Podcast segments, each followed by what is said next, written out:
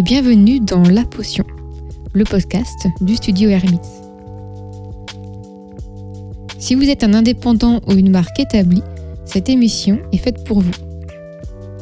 Notre but est de vous inspirer, de développer votre créativité et de vous donner des clés qui vous permettront de créer des marques mémorables. Pour cela, nous discutons de designer à designer au sein du studio ou bien directement avec les entreprises qui façonnent le monde de demain. Alors n'oubliez pas, une potion est un secret bien gardé. Tentons alors aujourd'hui de le percer. Bonjour Manon. Bonjour Miguel. Alors on se retrouve aujourd'hui au studio. Troisième épisode de suite euh, sans invité. Alors ce n'est pas parce que les invités manquent. Au contraire, on a des choses très très intéressantes pour les prochains épisodes. Manon nous en dira plus peut-être dans l'épisode. peut-être euh, va, va-t-elle nous teaser euh, le prochain invité. Quoi qu'il en soit, voilà, on est dans une période des fois où on aime bien euh, se poser, revenir sur des thématiques précises. Et aujourd'hui, nous aimerions revenir sur un sujet euh, assez d'actualité, en tout cas pour nous, étant donné qu'on en discute euh, beaucoup en ce moment avec euh, certains clients Mhm. et euh, des partenaires qui ne sont pas forcément des clients. Bah, c'est ce que j'allais dire en fait. Mhm. Euh, par les discussions qu'on peut avoir avec nos clients et avec quoi on est confronté, du coup, ça fait qu'on a envie de, des sujets qui nous paraissent vraiment importants en fait. Quand Mhm.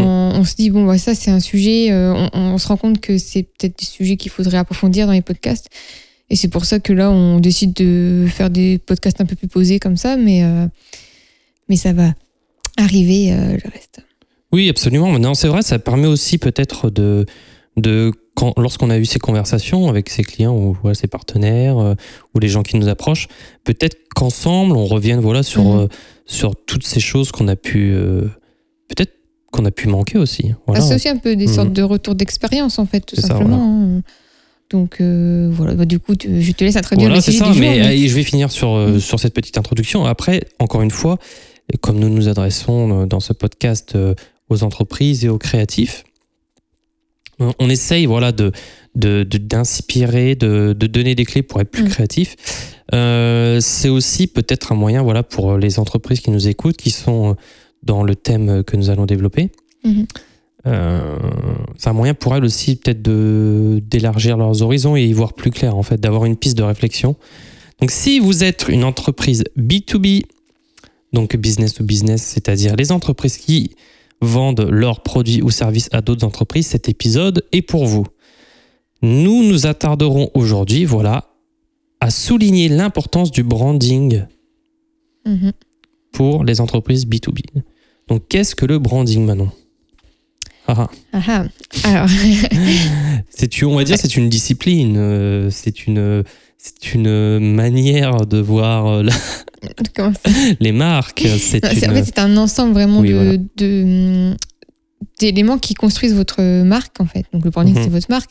Mais ça comprend, du coup, aussi bien tout ce qui va être votre logo et votre identité visuelle, comme on a pu en discuter euh, dans l'épisode précédent. Mais ça va être aussi donc tout- toutes vos valeurs, votre design, euh, les publicités que vous allez pouvoir faire, toute votre stratégie marketing, Mhm. et par euh, au-delà de ça, du coup, toute la confiance aussi que les clients peuvent avoir dans votre marque. Voilà, c'est vraiment, euh, on va pour on va dire votre marque dans la globalité. Bah, En fait, c'est ça. Là, là tu as donné les éléments qui composent le branding, mais pour donner une définition claire, le branding, c'est c'est ce travail qui est fait sur votre marque. C'est rendre une marque forte, une marque reconnaissable, une marque. euh, c'est aussi permettre à la marque de communiquer donc ses valeurs, comme tu le disais euh, euh, en partie. C'est de, en fait, c'est de donner de l'aura à une marque. Voilà. C'est fait- de poser une peut-être voilà une, une philosophie, une manière d'être sur sur un nom. C'est donner vie à un oui. nom d'une marque. Mais je dirais presque par rapport, par analogie avec ce qu'on disait la, la dernière fois, le branding, c'est un peu, on va dire, vous-même, votre corps et vos actions, en fait. Tu veux développer bah, parce qu'on disait que le logo, euh, c'était le visage, l'identité visuelle, c'était la personnalité. Et je dirais que le branding, c'est vraiment le corps de votre, euh, de votre entreprise et euh, les actions que vous pouvez mettre en œuvre pour faire vivre votre entreprise, tout simplement. Oui, le corps et le Voilà. cœur, je dirais. Voilà, c'est ça, le corps et le cœur. Voilà. Donc, euh, alors pourquoi on aborde ce, ce ju- ce sujet du branding pour euh, le B2B, c'est parce que le branding, c'est tu voilà, ça va s'attacher plus que que de valoriser le produit, son prix, voilà, ce qui a été euh, le mot d'ordre euh, pour euh, toutes les entreprises. euh, on va dire jusqu'avant la, la révolution industrielle, hein, si on peut donner une- un gros marqueur. Mais suite à, voilà, au boom économique, aux Trente Glorieuses, etc., les études, pareil, les études marketing, sociologiques, etc., ont montré euh, que de développer en fait des marques, que de développer des noms et que, alors ça c'est le point central du branding, de toucher les émotions des gens et pas leurs raisons, Mhm. était un moyen bien plus efficace de capter un auditoire, de capter un public et de transformer ce public en consommateur que de simplement s'attarder, euh, encore une fois, à la praticité d'un produit ou son prix, Mhm. ou voilà, de jouer tous ces, tous- sur tous ces marqueurs euh, de raison plutôt que de- d'essayer de rendre un, pro- un produit désirable en fait. C'est pour ça aussi qu'on insiste Mm. beaucoup sur euh, les valeurs et l'histoire de l'entreprise à chaque fois qu'on peut discuter avec, euh, même qu'on ne peut en parler dans les autres podcasts, Mm. Euh, parce que c'est vraiment votre histoire qui va vous définir et qui va créer ce sentiment de, de proximité en fait avec votre client et c'est qui va, on va dire, procurer ces émotions puisqu'il va se retrouver dans qui vous êtes. Et voilà, donc les émotions, c'est vraiment ce qui, ce qui va être le déclencheur en fait euh, de tout le reste. En fait, ce qui était communément admis, c'était que voilà, le, euh, le branding était réservé euh, au B2, B2C, donc business to customer, donc toutes ces entreprises qui s'adressent aux, on va dire, aux, aux simples mortels. Voilà. Mhm. C'est aux gens, au grand public, Particulier. en fait. aux particuliers, voilà. Et de l'autre côté, on a le B2B, comme vous le disiez, c'est le titre de cet épisode.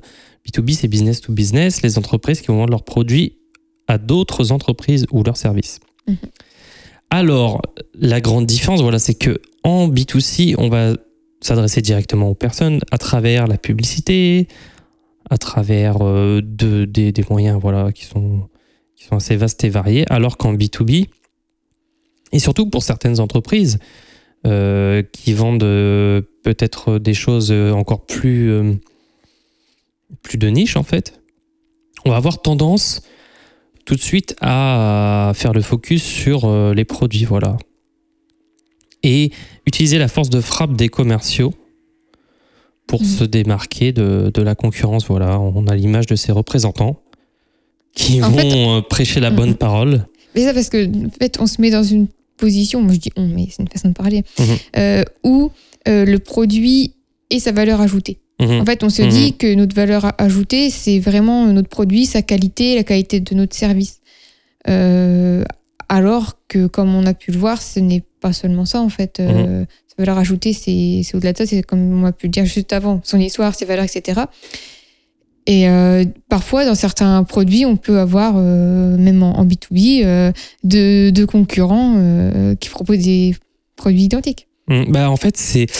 Je pense qu'on a pu faire le.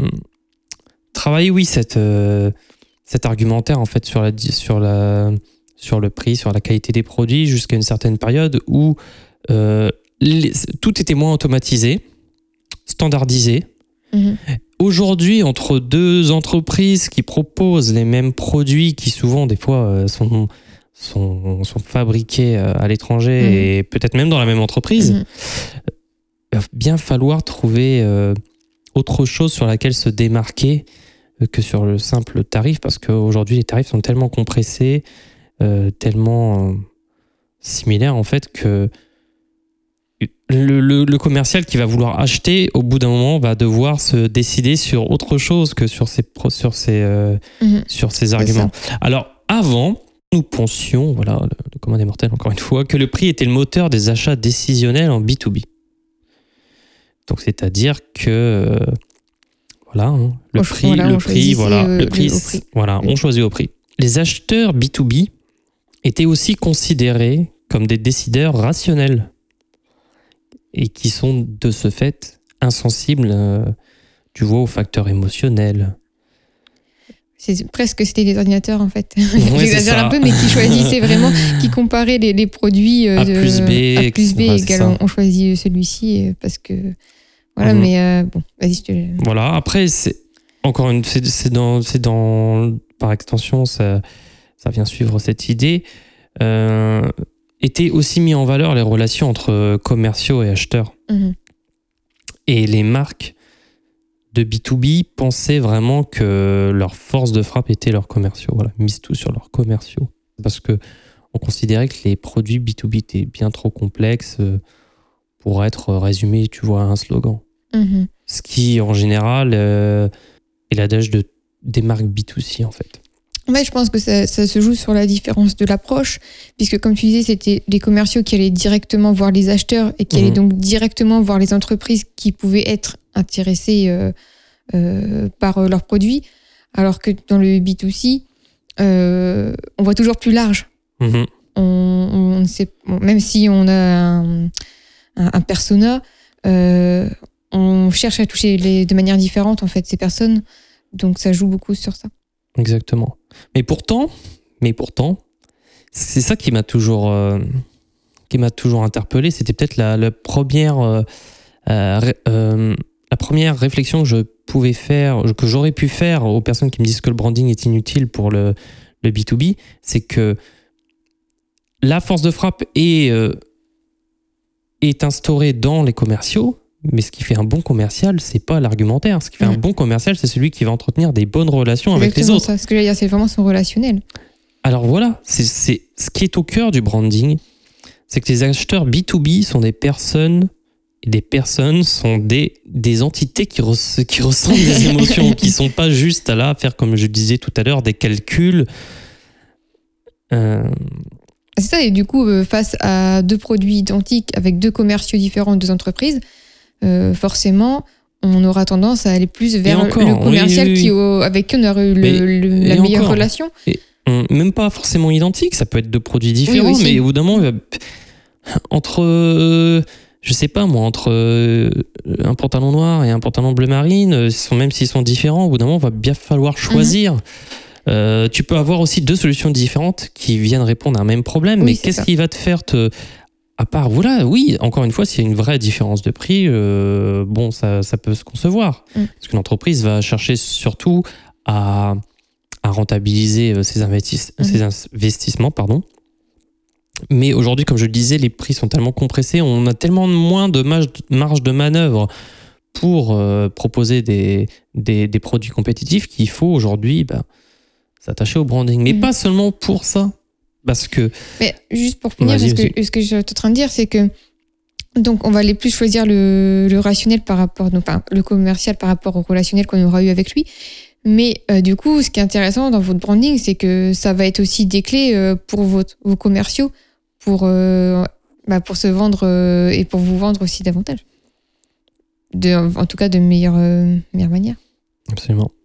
Donc nous disions que voilà, les émotions ont vraiment un impact important sur euh, les prises de décision en fait des acheteurs.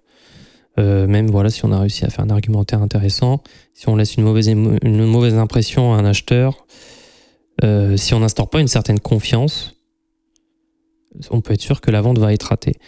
Et c'est cette confiance qu'en fait qu'on va essayer de développer dans le branding. Mhm. Donc l'idée du branding, ce n'est pas seulement de rendre belle une marque, euh, de voilà, de, de, de rajouter euh, des paillettes partout. Ça va être vraiment de déplacer toute la valeur euh, euh, des commerciaux. Alors, il faut pas les rendre inutiles, évidemment, ils sont là, ils, se- ils sont très importants. Mais c'est de, c'est de rendre autonome en fait la marque Mhm. pour qu'elle se permette, pour qu'on puisse la permettre de se différencier euh, des autres entreprises en fait, de créer une, une certaine identité qui, qui, qui, qui, qui puisse véhiculer seule dans l'esprit des gens et qui puisse euh, se représenter elle-même en fait. Et qui puisse aussi, du coup, donner envie de travailler avec vous Mhm. euh, avant même presque, j'ai envie de dire, que le- les commerciaux euh, souhaitent aller taper à la porte de l'entreprise. Absolument. Voilà. Sans, sans, voilà, on va oublier tout ce qu'on vient de dire, par exemple.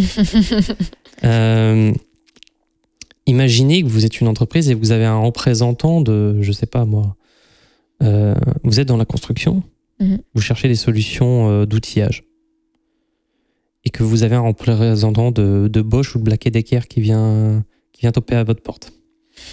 Je pense qu'il y aura beaucoup plus de chances si, à prix similaire que vous euh, fassiez partenariat avec ces deux marques, voilà, ces deux marques, et pas leurs représentants, ces deux marques, Mhm. plutôt qu'avec euh, euh, des marques euh, voilà, dont le nom sont moins bien, enfin, bien moins connus ou, ou, ou qui n'ont pas fait forcément leurs preuves en fait. Oui, parce que c'est ça, en fait, dans, dans ce branding, dans cette image de marque, il y a cette confiance et il y a cette, cette idée de- de- d'avoir affaire à quelque chose de, de, de qualité, on va dire, et de sûr, en fait. euh, C'est ça. ça vous assure de faire le bon choix. C'est ça, parce qu'en fait, la, la marque vient représenter un- aussi un savoir-faire. C'est Ouais. ça. Donc, euh, donc voilà. Là, c'est le moment où je vais vous inonder de chiffres. de chiffres euh, qui, sont, qui sont néanmoins très intéressants. euh, de, euh, qui vont nous donner une petite idée voilà, de, de, de l'influence des émotions dans l'achat en, en B2B, en fait. Mm. Donc, cette- ces chiffres vont mettre en parallèle la valeur commerciale donc c'est-à-dire euh, tout ce travail de euh, sur de d'argumentation et de raison en fait. Tout ce travail sur le prix, voilà, je vais essayer de te vendre ça. Regarde, c'est le dernier Renault Renault euh, espace, plus de place, regardez, les sièges se retournent, c'est super, j'ai le Wi-Fi dans ma voiture. Voilà, c'est la valeur commerciale d'un produit face à la valeur personnelle valeur personnelle qui est incarnée soit par euh, euh, les représentants de la marque ou la marque elle-même en fait. Mhm. Donc, d'un côté, pour la valeur commerciale, il en ressort que 48% des clients. Alors, ça, c'est une infographie euh, qu'on publiera quelque part. Suivez-nous. Euh, Peut-être sur. euh, sur, Ouais, je pense que quand on partagera le podcast, on va voir si on peut le mettre je sais avec. pas, mais- on verra bien. On fait pas de promesses. Euh, 48% des clients disent avoir voulu acheter une nouvelle solution, mais ne, sont pas, ne se sont pas prononcés par peur du risque. Je vais enchaîner les chiffres comme ça hein, pour que vous puissiez bien imprimer parce qu'ils fonctionnent ensemble. 74% des acheteurs en B2B voient une valeur commerciale, ce qui est plutôt logique. hein. Mhm. Vous l'aurez compris, pas besoin de s'étaler. Mais seulement 14% des acheteurs B2B perçoivent une réelle différence dans les offres des fournisseurs B2B. Tu vois Mm, mm. 14% seulement des acheteurs voient vraiment une différence. Euh, Pour eux, c'est du pareil au même, quoi. Ouais, c'est ça, exactement, c'est ce qu'on disait tout à l'heure. Mhm. Euh, je pense que parce que par rapport à ce que tu as dit, comme les prix sont plus ou moins alignés Mhm. aussi, euh, euh, sur des offres qui peuvent être quasiment similaires, bah voilà, la marge du, du choix elle est un peu euh, limitée. C'est ça. Et seulement 31% des clients potentiels pensent que les marques B2B apportent une valeur personnelle. Voilà. Là, on est, euh, on- il y a bien un tiers, voilà. Déjà, déjà il y a que 14%. Donc c'est un quart des personnes qui voient vraiment une différence entre les, entre les différentes offres B2B. Et il n'y a que un tiers qui pense que qu'une marque apporte autre chose, euh, peut-être une dimension plus grande et des, des valeurs, voilà, comme euh, il est euh, indiqué personnel, voilà, une- vraiment une incarnation. Mhm. Une incarnation, c'est ça. Euh, seulement 31% pensent que les marques B2B euh, euh, la possèdent et les mettent en avant. Donc face à ça, les valeurs personnelles.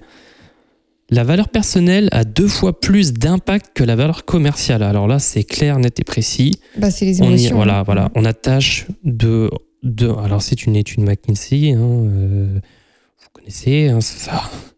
C'est peut-être la plus grande boîte de conseil euh, au monde qui conseille 147 des 200 plus grandes entreprises euh, mondiales. Bon, on va pas discuter les chiffres. hein.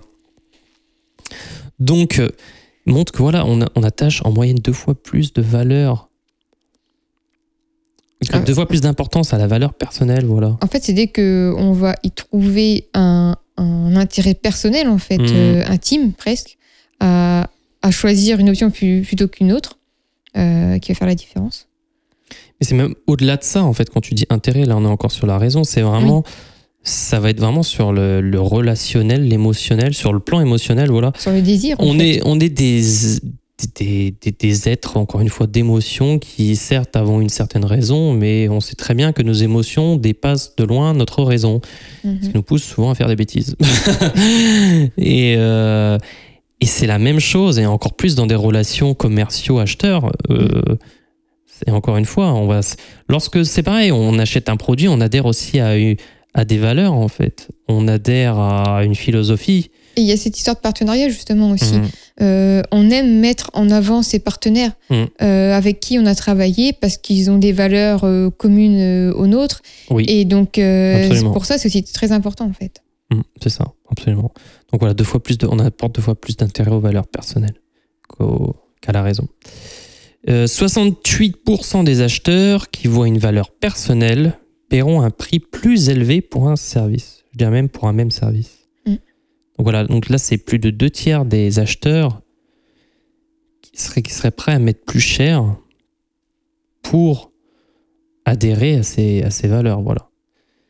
Parce qu'au final, ce qu'on cherche aussi en B2B, c'est un, comme tu disais, un partenariat, c'est un peut-être une relation de longue durée. Mm-hmm. C'est surtout d'avoir l'assurance d'un partenaire fiable. Mm. Et ça, la fiabilité, c'est comme en amour avec la confiance. On, peut, on ne peut jamais être sûr de la de, de, de l'autre personne, d'une de, d'une totale confiance, si elle nous a pas montré ses, des marques d'amour. Voilà. Et c'est la même chose. C'est le branding, c'est être, c'est de, de faire tomber amoureux aussi ses acheteurs en fait. Mhm. Et c'est euh, cette valeur ajoutée aussi, du coup, qui va faire la mhm. différence sur le prix et qui fera qu'on pourra euh, peut-être euh, mettre des, tarifs plus, plus élevés sur ces produits par rapport à la concurrence. Absolument. Parce qu'on apporte ça une valeur supplémentaire. Absolument, voilà. Et pour mettre en perspective ce chiffre, attention, donc nous disions 68% des acheteurs qui voient une valeur personnelle paieront plus cher et seulement 8,5% des acheteurs qui ne voient aucune valeur personnelle paieront un prix plus élevé pour un produit. en fait, tout simplement, s'il n'y a pas de valeur euh, personnelle euh, directe, en fait, si on ne voit aucune valeur personnelle, on ne voit pas de raison en fait de mettre plus cher mhm. pour un produit, tout simplement. Voilà. Et donc, 71% des acheteurs qui voient une valeur personnelle achèteront un produit. Mhm. Donc là, c'est clair. C'est clair, net et précis. Il n'y a rien à, ajouter. à ça. Voilà. Donc, ce que je disais, voilà, le branding, c'est rendre amoureux vos, vos, partenaires commerciaux. Et il y a énormément de bénéfices au branding pour les marques de B2B. Je, je ne comprends toujours pas qu'en 2020, presque 21, il y a encore autant, autant, autant, autant, autant d'entreprises qui ne, qui ne développent pas leur marque. Pense vraiment. Après, il y a une espèce de complexe aussi. Je ne sais pas si c'est par rapport aux marques qui, qui ont survendu euh, leur image. Mhm. Euh, peut-être encore une fois dans ces considérations euh, écologiques ou éthiques et ont peur en fait de trop travailler leur marque, de faire de la publicité, euh, par peur de trahir leur savoir-faire en fait. En fait, j'ai l'impression aussi, parfois, que euh, parce qu'il y a certaines entreprises qui euh, sont des entreprises un peu low cost, qui ont à côté de ça les moyens de faire des grosses des grosses publicités des grosses qui ont vendu du vide voilà et qui vendent mm. entre guillemets donc comme tu dis du vide euh, il y a un peu cette idée que si ils copient euh, ces, marques, ils vont avoir l'impression euh, mhm. que ça va, comment dire, se répercuter sur leurs produits et sur la qualité de leurs services. Nous, Alors, écoutez, nous, voilà, c'est ça. Nous, on a des, des, nos produits sont tellement géniaux, on n'a pas besoin de faire de pub ils parlent d'eux-mêmes. Ils, se, disent que leurs produits sont tellement bons. Enfin, ils, veulent, ils, ont peur en fait de perdre la, qualité de leurs services et de leurs produits mhm. en copiant toutes ces grandes marques euh, qui peuvent faire de la pub euh, pour des produits qui ont une qualité moindre. C'est ça, ouais. Et pourtant, le B2B a plusieurs bénéfices et je vais vous en faire la liste. Ah, je, vais juste, je, vais juste, finir. Alors, euh, encore une fois, mais tout ça, c'est vraiment une question de, de, valeur. Mhm. C'est vraiment bah, de valeur personnelle, en fait. Euh, c'est pas parce que vous faites autant de pubs que vous perdez en qualité. Mhm. Non, mais c'est vrai. Donc, les avantages d'une marque B2B forte. Voilà.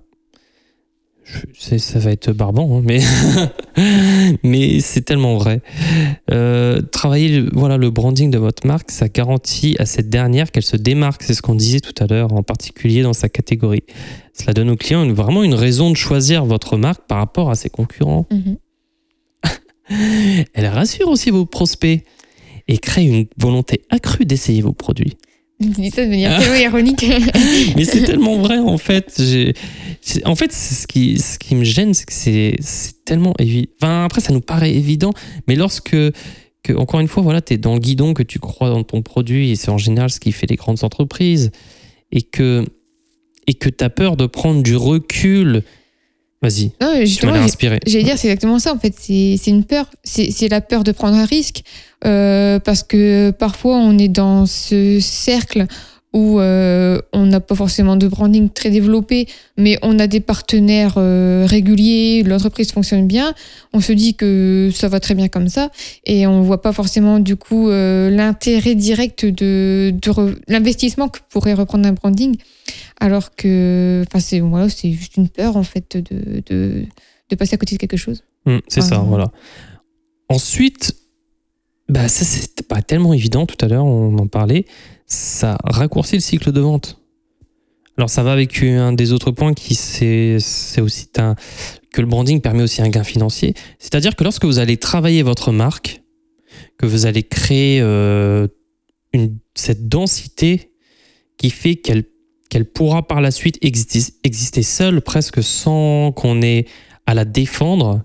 Lorsque vous allez aller en représentation et que vous êtes un commercial, vous aurez, bien moins de difficultés à défendre votre produit parce que les gens connaîtront la marque, connaîtront euh, ses valeurs, son histoire, connaîtront euh, euh, sa fiabilité. Donc, lorsqu'on aura, en tant que commercial, à défendre ses services ou son produit, ça raccourcira grandement, grandement le cycle de vente. Et évidemment, lorsque on fait un travail sur la marque, un travail continu sur la marque, c'est un, c'est un, c'est, c'est un flux qui va se disperser à tous vos commerciaux. Alors, si vous êtes une entreprise qui a beaucoup de commerciaux, imaginez ça. Plutôt que de multiplier la somme des commerciaux qui devront à chaque fois redéfendre de zéro la marque, si vous avez à cette base la marque qui est derrière vos épaules, une marque forte, c'est un peu comme une armée en fait. Avec un général inspirant, avec un général qui, qui, qui, qui, qui est porteur de, de succès, euh, de succès, de conquête, etc. Euh, L'armée qu'on aura en face de soi sera beaucoup plus, enfin, qu'on représentera sera beau- beaucoup plus efficace. Et euh, les personnes qui seront en face la prendront beaucoup plus au sérieux qu'une armée venue de nulle part qui n'a pas d'histoire. Mhm. Voilà, les, les Vikings portaient leur, leur, leur, leur nom, portaient leur réputation lorsque euh, je, je m'imagine, voilà, en étant un, On, a- on avait peur d'eux avant qu'ils arrivent, en fait. voilà, c'est ça. Et, euh, et c'était une marque, en fait, les Mhm. Vikings, presque. je sais, enfin voilà, bon, le, le- le comparatif était peut-être un peu hasardeux, mais vous aurez compris euh, que de travailler la marque va, voilà, va raccourcir le, le cycle de vente et va vous permettre, euh, voilà, tout simplement, d'être beaucoup plus efficace. Euh, donc, du coup, ça va de pair aussi, ça permet de, de, de facturer, lorsqu'on travaille la marque, de facturer et de maintenir, une gamme de prix. Mhm. Parce qu'au bout d'un moment, il va bien falloir justifier euh, euh, du prix d'un produit ou d'un service, mais sans avoir essayé ce service ou ce produit, il faudra se fier sur, sur quelque chose. Et ce quelque chose, c'est l'histoire et la réputation Mhm. de la marque. Donc voilà. C'est ce qu'on disait tout à l'heure. Mhm. Évidemment, ça, ça aussi, ça incite beaucoup moins à essayer pour les acheteurs d'autres solutions. Ça, c'est mathématique. Et encore dans, toujours dans la même lignée, ça permet aussi à votre marque de bâtir une certaine confiance avec, euh, avec les acteurs internes de la, de la marque. D'être fédérés autour d'un même drapeau, Mhm. autour d'un même nom. C'est ça le nom, la marque, c'est vraiment de travailler sur ce nom. Euh, Lorsqu'on est fédéré autour d'un même nom, de même valeur, de même couleur, ça renforce, oui. Français, française, euh, c'est ça, voilà. Non, mais c'est exactement ça. C'est le syndrome aussi de l'uniforme. Mhm. Lorsqu'on porte un uniforme avec les couleurs de la marque, on, on crée une unité en fait. Mhm. Et c'est vraiment quelque chose de, de, puissant, pas seulement pour vos commerciaux, pour l'extérieur, pour vos acheteurs, c'est même quelque chose de puissant à l'intérieur de votre entreprise qui va pousser aussi euh, vos, vos, voilà, vos différentes parties prenantes, hein, c'est pas forcément que vos employés, c'est aussi vos intermédiaires, voilà, à euh, faire grandir cette marque. En fait, mhm. c'est comme si elle était. Par exemple, voilà, il y a. C'est une question de fierté aussi. Hein. C'est ça, c'est des porteurs d'un. Je suis pas seulement un, un élément de la chaîne pour vendre un produit, je suis avant tout un, élément de la famille mm. qui va porter haut et fier euh, euh, les valeurs de, de, cette famille. Donc ensuite, euh, le branding pour les entreprises B2B crée des clients fidèles. Et ça, c'est encore dans la continuité, ce que j'appelais aussi des avocats ou même des évangélistes, parmi ceux qui achètent. Oui, ils feront de la pub pour vous. Mais c'est ça.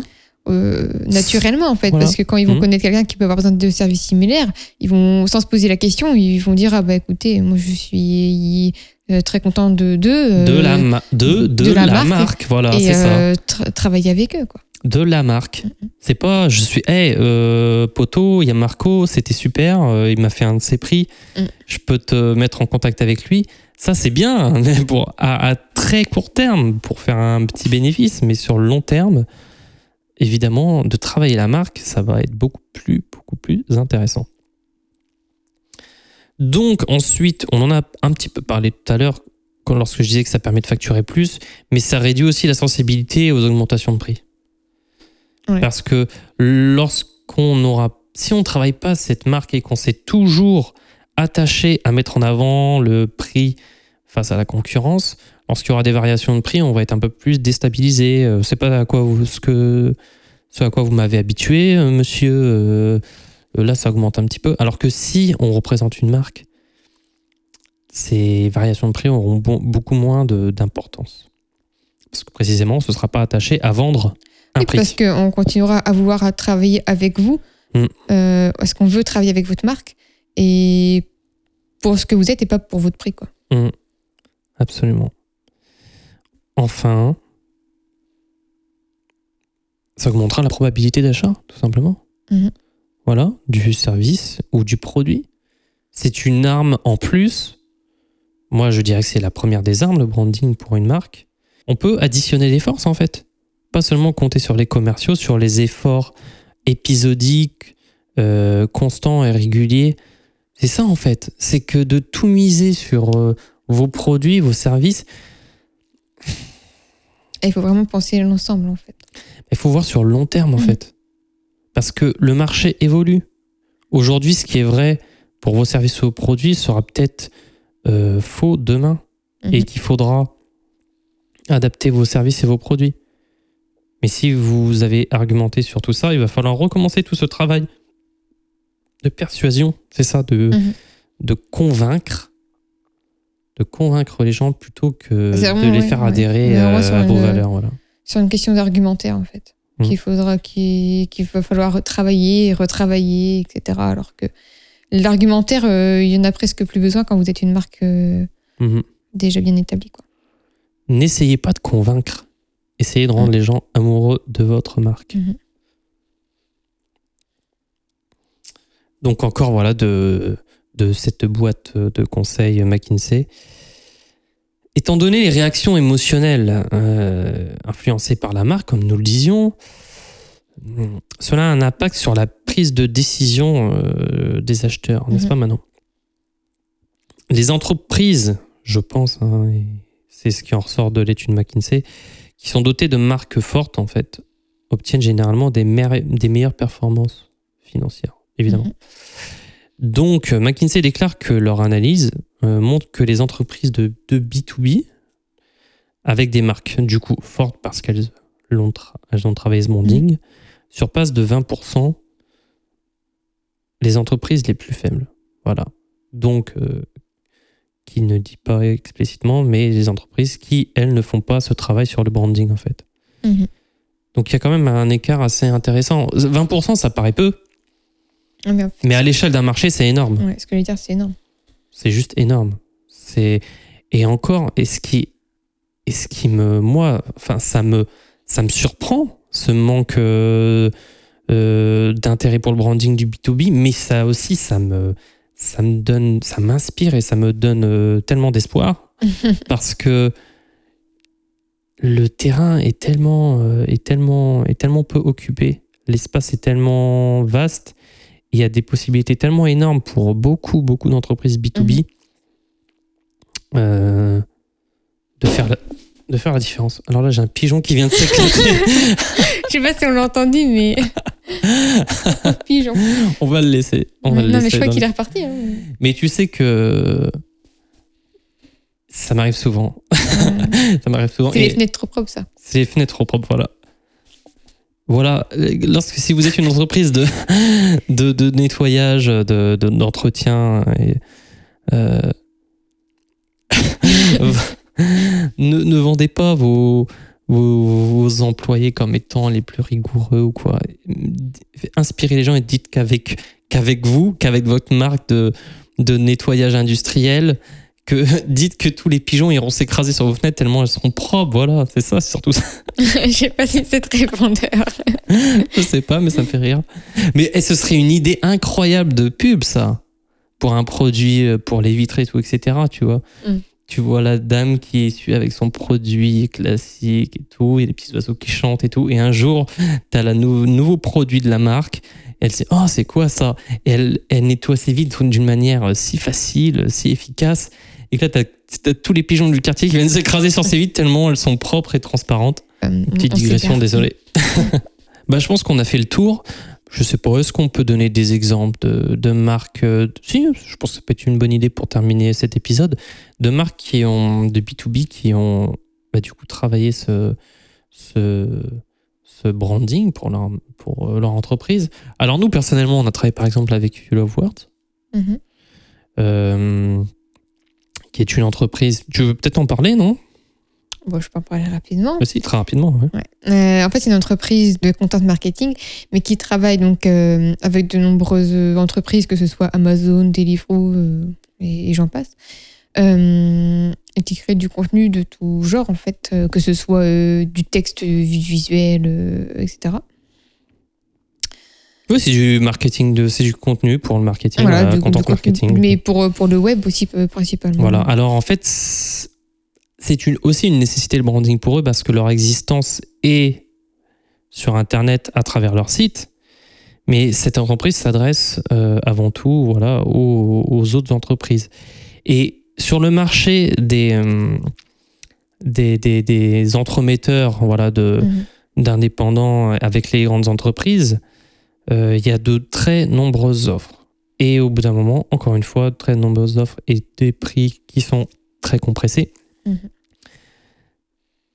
Le pari de You Love Words, c'était de travailler cet esprit de, de, de, de marque, de cohésion, de travailler le branding donc à travers leur design, à travers euh, leur ton, à travers leurs valeurs. You Love Words, aujourd'hui, vous allez sur le site, on met en avant les personnes, Mhm. on met en avant leur savoir-faire, on met en avant le suivi, la créativité, l'originalité, et on met pas seulement euh, leur seul argumentaire, c'est pas oui, nous avons produit tant de contenu pour telle entreprise Bah, euh, ça, qui on- a augmenté de tant le chiffre d'affaires. euh. Enfin, évidemment, c'est intéressant, il faut toujours le regarder, il faut toujours regarder les chiffres, mais au bout d'un moment, voilà, faut bien, faut, faut bien se, se décider. Et surtout qu'en plus, c'est la créativité de leur contenu qui va faire euh, qu'on va aussi les choisir. En fait, ce que je veux dire, c'est que ce, ce n'est pas euh, euh, regardez, on a le meilleur contenu. euh, on va comment dire On va vous créer le meilleur contenu, euh, même si évidemment il y a de ça. Mais comme tu l'as dit, en fait, c'est mettre en avant euh, le côté relationnel et les personnes qui sont là pour créer ce contenu. Euh, Il y a toujours ce côté personnel, en fait, la valeur personnelle. C'est-à-dire que euh, quand vous allez les contacter pour quelque chose, vous allez avoir à quelqu'un en face de vous qui parce que comme ça se passe sur Internet, du coup, donc là, c'est un peu différent. Mm. Mais dire, voilà, il y, aura, il y aura ce relationnel, il y aura, ce sera, ce sera, euh, voilà, ce sera pas juste, euh, je vous fais une commande et j'ai ce que je veux et puis c'est fini, en fait. C'est ça. C'est exactement ça. De toute manière, c'est quelque chose qui est aussi euh, qui est préféré euh, dans le monde professionnel, les valeurs interpersonnelles. En fait. Mhm. Et c'est quelque chose qui voilà transparaît dans tout ce qu'on a évoqué, je pense, dans cet épisode. Encore une fois, le branding, pensez-y, si vous êtes un- une entreprise du B2B, n'ayez pas de complexe. Votre marque, c'est votre nom, c'est un moyen de véhiculer votre savoir-faire, vos valeurs, euh, votre... euh, euh, tellement, tellement de choses en fait. J'ai que qu'on a répété tout l'épisode, j'ai pas envie de répéter. Mais Il, faut, il faut être le plus attrayant possible, le plus, le plus beau possible, mais sous tous les points de vue. Euh, Oui, c'est que, ça. que ce soit. faut gagner, faut gagner le cœur des gens, c'est Je veux tout. dire, mais quand on disait c'est le corps euh, et le cœur, il faut que Mhm. votre corps euh, soit pur, mais que votre cœur aussi. Tu vois. Je pense qu'on va finir sur ces belles paroles. Manon, merci. et, euh, et voilà. Donc, pour tous ceux qui auraient des questions supplémentaires, nous vous invitons à en discuter directement avec nous lors de nos différents événements, que ce soit des conférences ou autres. Sinon, nous mettons à disposition des créneaux de 15 minutes, Mm. des créneaux téléphoniques gratuits où vous pouvez nous parler de vos interrogations sur le podcast ou si vous êtes un dirigeant ou un, entre- ou un indépendant euh, de vos questions concernant votre marque ou, votre, euh, ou le design. Au revoir Manon. Au revoir Miguel. Et à bientôt.